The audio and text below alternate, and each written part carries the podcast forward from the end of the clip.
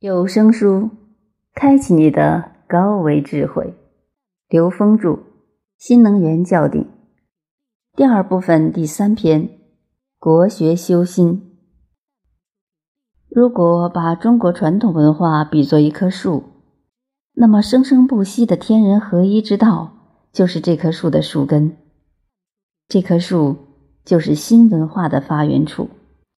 在这棵大树上有五个主要的枝杈，它们分别是《易经》、中医、儒家、道家和禅宗。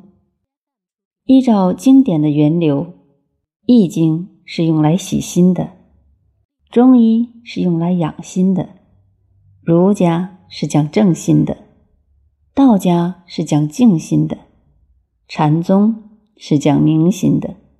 都离不开新文化。我们以象思维梳理国学脉络，总结为：易道洗心，中医养心，儒家正心，道家静心，和禅宗明心。所以，诸位古圣先贤讲的是同一个修心的问题，不过是在不同的时空因缘下，才有各自的开显。据文献记载。我国古有三皇五帝之说，太昊、伏羲为三皇之首，是华夏始祖。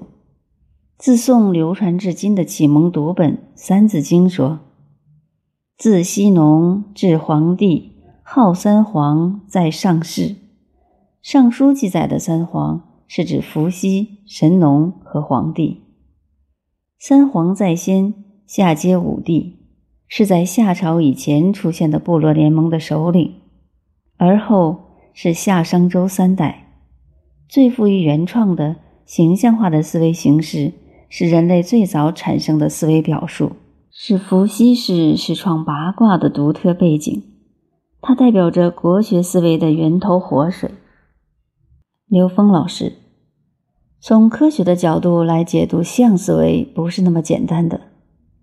这个像不是在我们物质世界所成的像，而是在我们内在高维空间不同维度空间里边所成的像。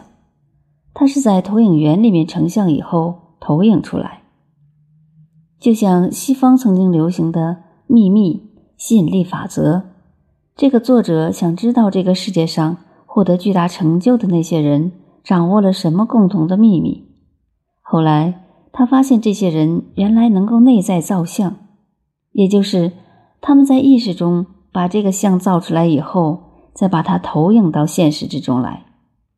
但是西方人的特点跟这个像思维有一个本质的不同：西方人的思维逻辑是建构在三维空间上的，就是以物质世界为基础的，是从下往上，它成像。是想把这个像落在现实之中来，它是以现实的物质需求作为驱动的，而我们东方向思维是从上往下，我们想探讨的是无相的境界，它借相而达到无相。